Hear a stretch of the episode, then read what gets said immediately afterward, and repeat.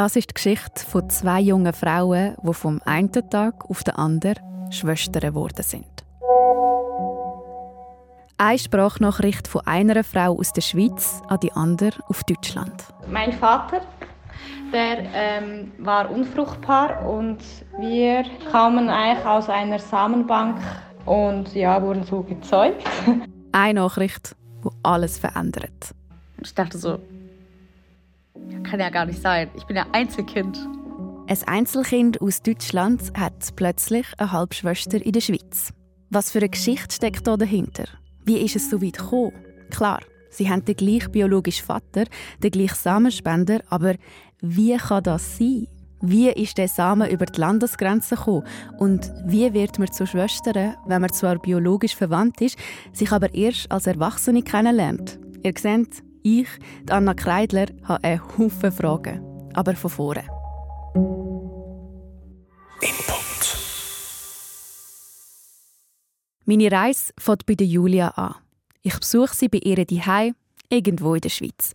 Später rede ich dann noch mit der Bianca. Für das schalte ich auf Deutschland, wo sie lebt und gross geworden ist. Ich will können nachvollziehen, wie sie ihre Kindheit verbracht haben, was sie prägt hat und wie dass sie erfahren haben, dass sie Spenderkind sind. Zuerst aber eben Julia, wo eigentlich anders heißt, aber nicht möchte, dass ich ihren richtigen Namen verwende. Sie will ihre Familie schützen. Ja. Möchtest du einen Kaffee? Würde ich gerade einen Kaffee machen. Ähm, ja, gerne. Ich gerne.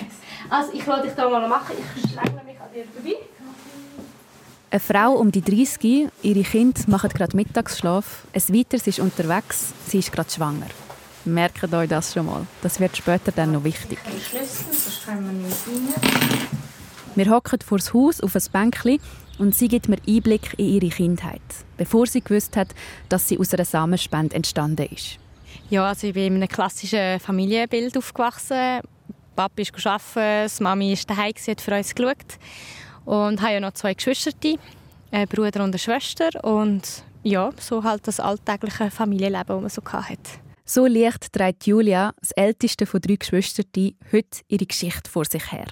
Aber ganz so einfach, wie sie im ersten Moment tönt, hat sie es doch nicht gehabt. Meine Mutter war viel krank und mein Papi hat halt den ganzen Tag geschafft und ich habe mich schnell in der Verantwortung ähm, gefühlt, äh, zu meinen Geschwistern zu schauen und zu meiner Schwester war es extremes Bonding Wir haben halt das irgendwie gerockt. Ich habe gleich ein geschaut, dass sie ein Kindheit hat und bei meinem Bruder war auch sehr eng aber halt nicht als Schwester, sondern eher als Mutter. Wo Julia Anfang 20 war, haben sie und ihre Geschwister dann erfahren, dass ihr Vater nicht ihr biologischer Vater ist, dass sie Samenspenderkind sind. Durch einen Zufall, wie sie mir erzählt. Bist du denn auch mal eine Zeit lang hässlich gewesen, dass du das eben per Zufall herausgefunden hast? Hässig nicht. Nein, ich habe es ja verstanden und einfach auch mit den Hintergründen der Eltern, warum. Und es war auch eine andere Zeit gewesen. Da ist man eh noch verschwiegener war, ähm, habe ich das eigentlich ganz gut verstanden. Also ich bin nie verrückt. Gewesen. Verrückt nicht. Aber im Moment, wo sie es herausgefunden hat, hat sie ihre Geschwister mit anderen Augen gesehen.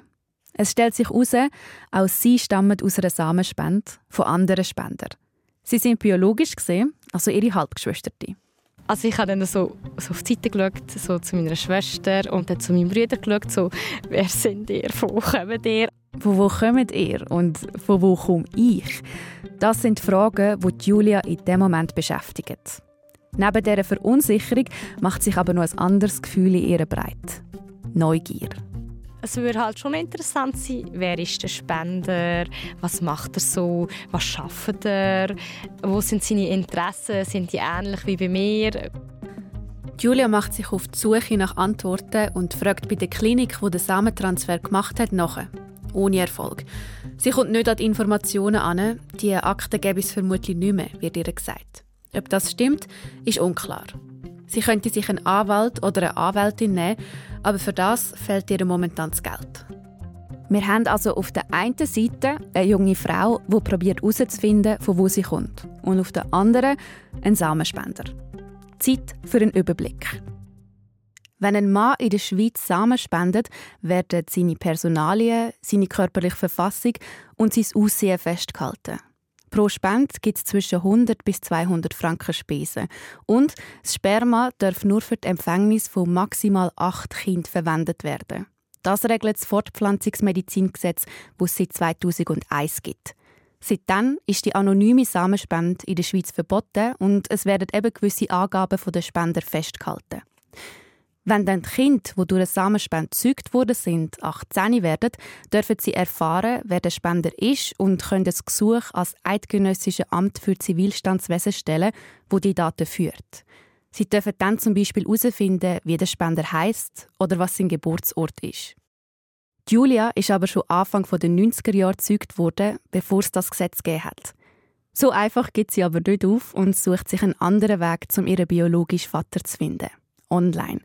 Sie meldet sich auf einer Genealogie, also Ahnenforschungsplattform an, wo man die eigene DNA einschicken kann und dann erfahrt, von wo man kommt, also aus welchem Ecke in der Welt. Und, viel spannender für Julia, wenn sich andere Personen auf der Plattform anmelden, die Überschneidungen mit ihrer DNA haben, werden sie ihr als sogenannte Match angezeigt.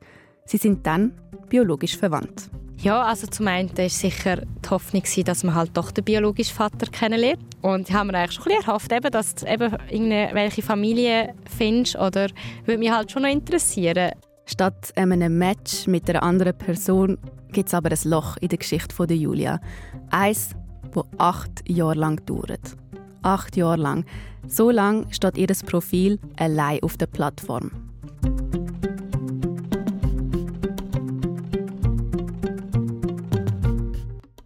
Dann, 2021, meldet sich in Deutschland jemand anders auf der gleichen Plattform an. Jemand, der zu dem Zeitpunkt noch gar keine Ahnung davon hat, dass sie durch eine Samenspende entstanden ist.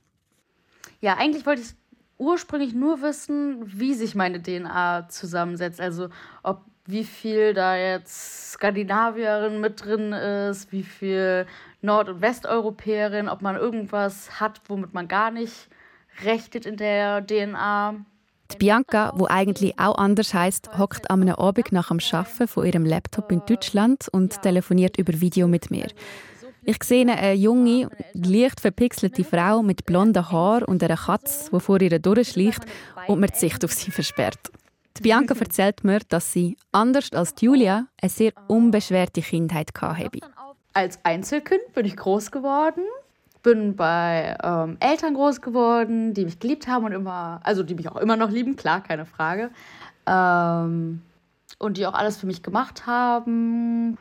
Ich würde sagen, gut bürgerliche Klischeefamilie, wie man sich das vorstellt. Bis an die Grenze zu perfekt langweilig, meint sie. Der Bianca hat so nichts gefehlt.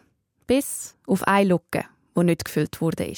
Ja, tatsächlich habe ich mir immer ein Geschwisterchen gewünscht. Ich habe sogar meinen Eltern tatsächlich damals gesagt, ich hätte so gerne ähm, ein Geschwisterchen, das wäre so cool. Es wäre schon cool gewesen, sagt sie. Aber damit gerechnet, dass der Traum in Erfüllung geht, hat sie nicht, wo sie sich einen DNA-Test heimgestellt hat. Auch Bianca schickt ihre Probe ein und wartet aufs Resultat. Es war schon aufregend, muss ich sagen. Und dann, nach knapp zwei Monaten, bekommt sie das Ergebnis. Ich war zu Hause und habe das mir auf dem Laptop angeschaut. Und dann wird es quasi wie so ein Film dargestellt. Ähm, also wie sich die DNA zusammensetzt. Und mir war das Nord- und Westeuropäerin zu 60 Prozent.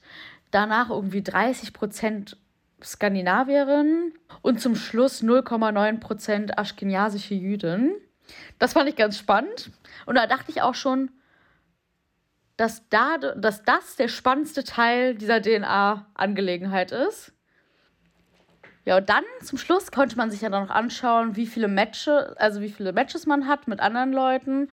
Eben die Matches mit Personen, die mit einem verwandt sind. Schon so 1000 2000, 3000, 4000 Ergebnisse, aber die meisten sind halt unter einem Prozent. Aber ganz oben war eine, also eine DNA-Probe, die mit mir zu 24,9 Prozent oder so gematcht hat.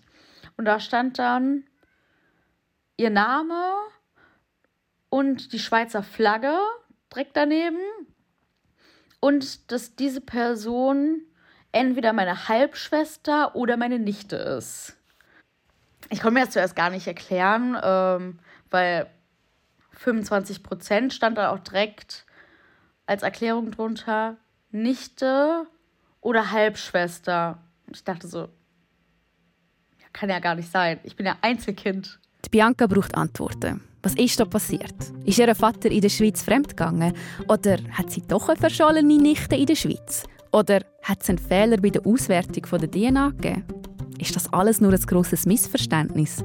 Sie schreibt Julia auf der Plattform eine Nachricht. Laut MyHeritage sind wir verwandt. Ich wollte mal fragen, ob du Interesse hast, herauszufinden, wie genau das sein kann. Und Julia schreibt nicht zurück. Zehn Monate lang keine Antwort, weil sie die Nachricht von der Bianca nicht sieht. Und dann kommt doch etwas. Eine Sprachnachricht mit Antworten. Ich hoffe, du verstehst mein Schweizerdeutsch Deutsch gut. ähm, ja, also ich weiß von unserer Seite, also ich habe ja noch Geschwister und bei denen ist es auch so, ähm, dass mein Vater, der ähm, war unfruchtbar und wir kamen eigentlich aus einer Samenbank und ja, wurden so gezeugt.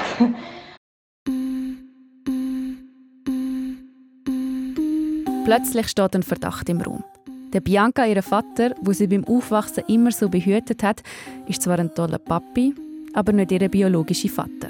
Da bin ich also richtig wutentbrannt tatsächlich bei meinen Eltern rein.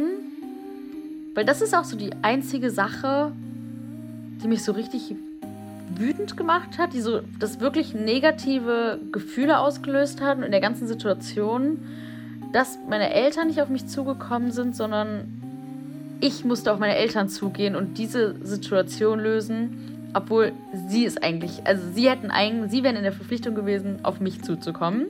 Und dann bin ich wütend rein. Meine Mutter stand da. Man hatte die Panik angesehen. Es ist auf jeden Fall ein Streit mit, einer, mit meiner Mutter ausgeartet. Und dann kam mein Vater nach Hause und meine Mutter guckte ihn nur so an ja, sie weiß es. Sie weiß es. Sie weiß, dass sie mit dem Samen von einem anderen Mann gezeugt ist. Das Geheimnis, das Bianca ihre Eltern mehr als 20 Jahre für sich behalten haben, es ist ausgekommen. Und nicht nur das, plötzlich hat Bianca eine Halbschwester in einem anderen Land.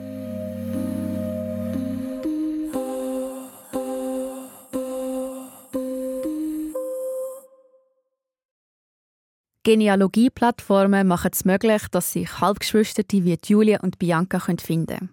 Gleichzeitig können so aber auch Personen gefunden werden, die das vielleicht gar nicht möchten, wie eben zum Beispiel Samenspender. Zeit für einen Perspektivenwechsel. Ich mache mich auf die Suche nach jemandem, wo man diese Plattformen einordnen kann und lande bei ihm. Du bist der Gideon Sartorius. Der Gideon Sartorius ist der Präsident der Arbeitsgemeinschaft für gynäkologische Endokrinologie und Reproduktionsmedizin. Er vertritt alle ReproduktionsmedizinerInnen in der Schweiz. Ah. Ich erreiche ihn in seiner Sprechstunde zu Olten. Also es wäre ja, das eine wäre ja, wenn alle Beteiligten ganz bewusst auf die Plattformen gehen und sagen, ich suche jetzt etwas ganz Spezifisches anders, zum Beispiel der Spender.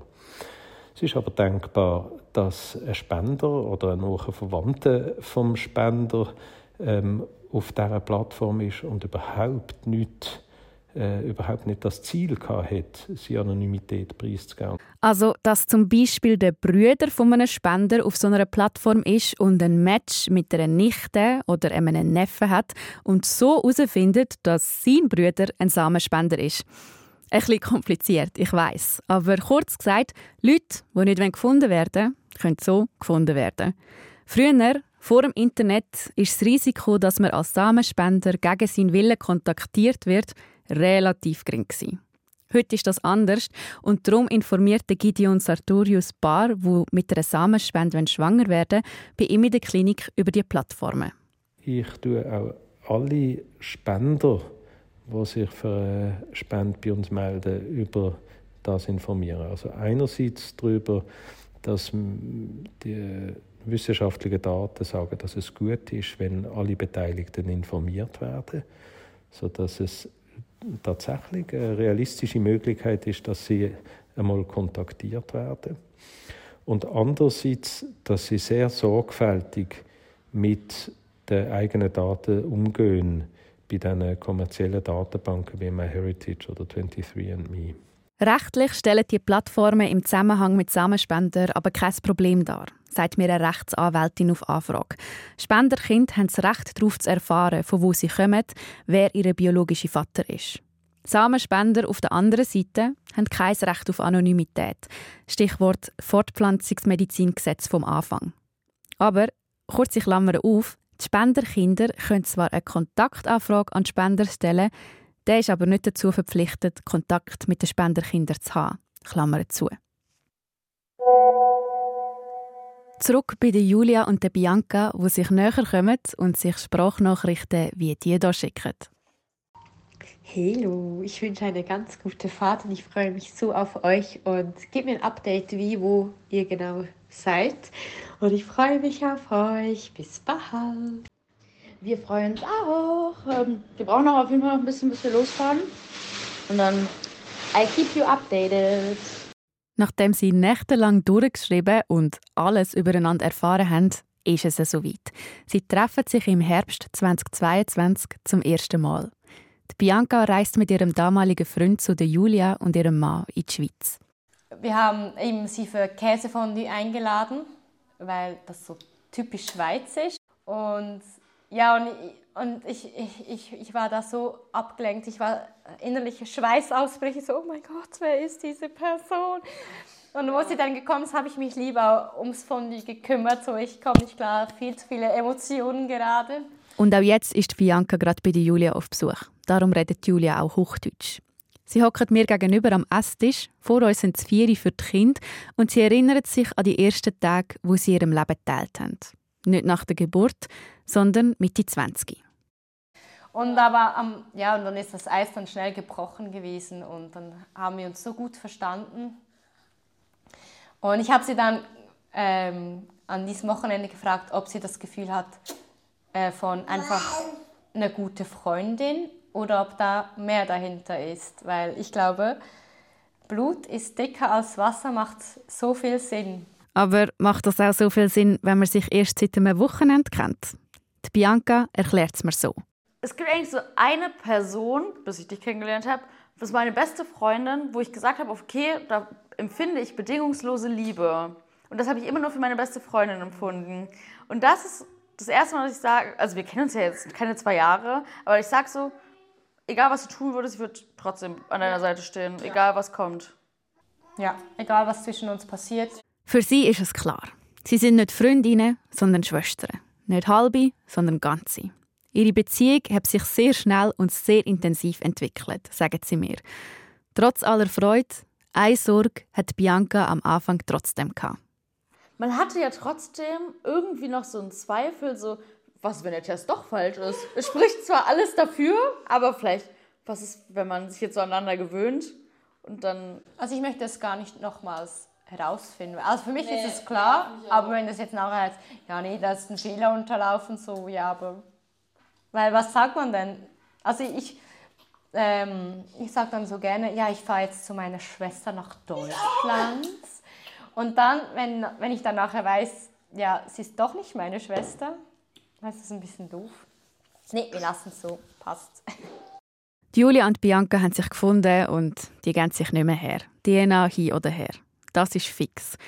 Was jetzt aber noch offen ist, ist die Frage nach dem Spender. Seit sie sich kennen, entdecken Bianca und Julia immer wieder Gemeinsamkeiten. Nicht im Optischen, da sind sie sich nicht so ähnlich, aber im Wesen. Beide sind offen und lebendig und manchmal studieren sie daran wie er dann könnte sein ihr biologischer Vater. Ich glaube, es geht sehr auch in meine Richtung, äh, so auch weltoffen, weil ich, von der, ich bin so ein bisschen anders anerzogen worden und merke eigentlich, dass das ja gar nicht ich bin, weil ich bin eigentlich viel offener und ja, es sind eben schon mal so Punkte, eben, wo, die, wo mich gerne interessieren Und ich glaube, das ist wirklich so ein Reiseviertel, das so ein aufgespritzt war, so ein bisschen lebige Menschen so. Und ja, ich kann mir das auch, stelle mir ihnen so ein bisschen so vor. Das führt mich zurück zu meiner Frage vom Anfang. Von wo kommt denn jetzt der Samen, wo die beiden damit gezeugt worden sind? Da ist nochmal der Reproduktionsmediziner, der Gideon Sartorius. Also für das müssen wir natürlich wissen, wo die Spende tatsächlich stattgefunden hat. Und es ist aber denkbar, dass ein Spender an zwei Orten gespendet hat. Das ist nach der jetzigen Gesetzeslage in der Schweiz nicht erlaubt. Ähm, früher ist das aber nicht so eindeutig geregelt gewesen. Und es wäre natürlich auch denkbar, dass Spendermaterial, also Spendersummen transferiert worden sind vom einen zum anderen Ort. Aber das ist alles hypothetisch. Wir wissen nicht, was in dem individuellen Fall passiert ist. Der Spender, wo Julia und Bianca verbindet, er bleibt ein Rätsel. Klar ist, zwischen diesen zwei Frauen gibt es eine Landesgrenze. Und wo sie gezeugt worden sind, hat es, anders wie heute, in der Schweiz keine gesetzliche Regelung zum Austausch von Spendersamen mit anderen Ländern gegeben. Heute ist es so, dass in der Schweiz kein Handel mit Spermien betrieben werden darf. Ein Export auf Deutschland sei darum unwahrscheinlich. Ein Import in die Schweiz ist grundsätzlich möglich. Aber es liegen uns keine ähm, Zahlen vor.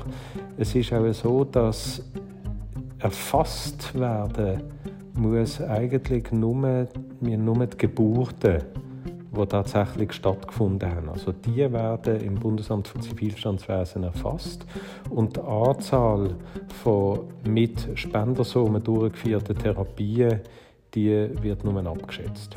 Und wir wissen nicht, wie viel Somen aus dem Ausland importiert werden. Es ist sicher so, dass das eine, die eine kleine Zahl von Zentren ist, wo das macht, wenn überhaupt.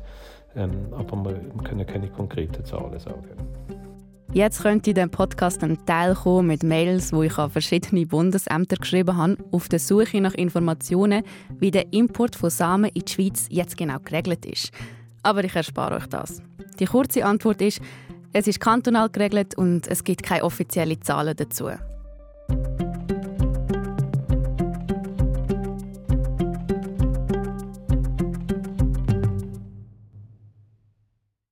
Julia und Bianca sind in unterschiedlichen Ländern auf die Welt gekommen, mit unterschiedlichen Erfahrungen groß geworden und sie wissen nicht, wer ihr biologischer Vater ist.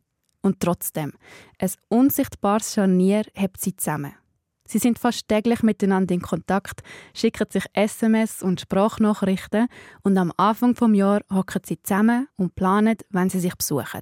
Sie sehen sich etwa alle zwei Monate, wie jetzt gerade auch. Diese Mütze ist ja entzückend süß.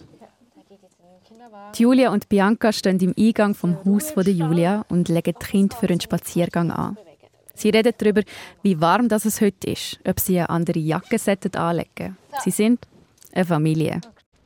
Eine warme Jacke an. Noch etwas Kühleres.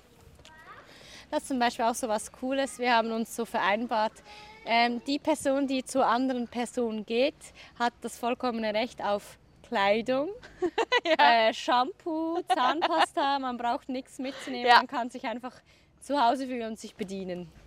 Ja, ich bin jetzt nur mit dem äh, Rucksack quasi ja, angekommen. Das, das, war richtig geil. Ganz gemütlich. Weil, hier. Also Handgepäckskoffer hätte mich noch mal 50 Euro mehr gekostet. Ich so, ne Freunde, das, das kriege ich in meinen Rucksack rein, nicht mit mir. Die beiden teilen alles, wie Schwestern das halt machen. Aber streiten sie auch, wie Schwestern das machen? Ja. Gab's auch schon mal. War das ein Streit? Für uns schon. Für unsere Verhältnisse war es ein Streit, würde ich sagen. Ja. Ich muss, einfach, ich muss einfach sagen, ich habe es maßlos verkackt. Ich sollte sie eigentlich sollte ich dich am Bahnhof abholen? Ja, ich denke. Keine Ahnung, ich sollte dich abholen oder. Nee. Nein, du bist äh, mit dem Auto zu mir gekommen und ich war aber Stimmt. noch in einer ganz anderen Stadt leider. weil ich den Tag vorher gefeiert habe und äh, meinen Wecker auf den anderen Tag gestellt hatte. Ja, und dann ähm, war ist, ist die ganze Nacht durchgefahren. Ich habe so Total gewusst, das zu am Ende mit den Nerven. Ich glaube, ich brauchte noch so eine Stunde oder so bis nach Hause. Julia nervt sich aber nicht nur ab ihrer kleinen Schwester, sie erkennt sich auch in ihr wieder. Ja, ich glaube, ich glaube, du wirst noch viele Dinge tun, wo ich denke, ja, ja, das Hättest, bin ich. hättest du genauso gemacht. Ja, ne? ja. Also darum verstehe ich auch das so gut, ähm, wo du mich versetzt hast, weil ich genauso gewesen wäre. Ich verstehe es. Ich wäre genauso gewesen. Und die Bianca fasst ihre Situation so zusammen. Ich habe alle Vorteile vom Einzelkind, ich habe auch alle Vor also Vorteile vom Geschwister. Ich habe auf einmal so eine Bonusfamilie gekriegt. Und gut, dass wir uns so gut verstehen, ansonsten wäre es, glaube ich, nicht so geil, aber so ist schon. Also auch zu den Kindern hat man so eine ganz. Ja, es ist eine Liebe irgendwie.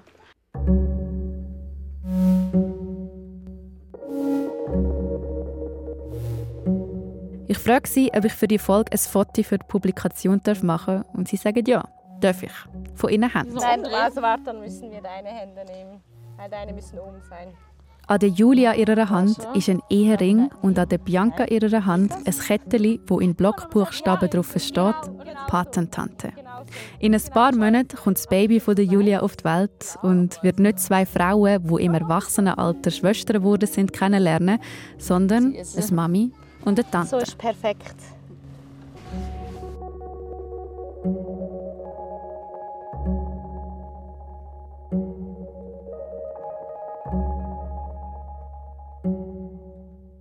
Seht ihr? Ich habe doch am Anfang der Folge gesagt, es ist wichtig zu wissen, dass Julia schwanger ist.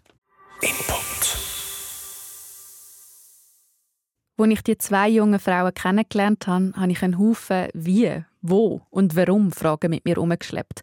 Und am Schluss gemerkt, alles gar nicht so wichtig. Zumindest für Bianca und Julia. Für sie steht nicht im Zentrum, von wo sie kommen, sondern dass sie sich gefunden haben.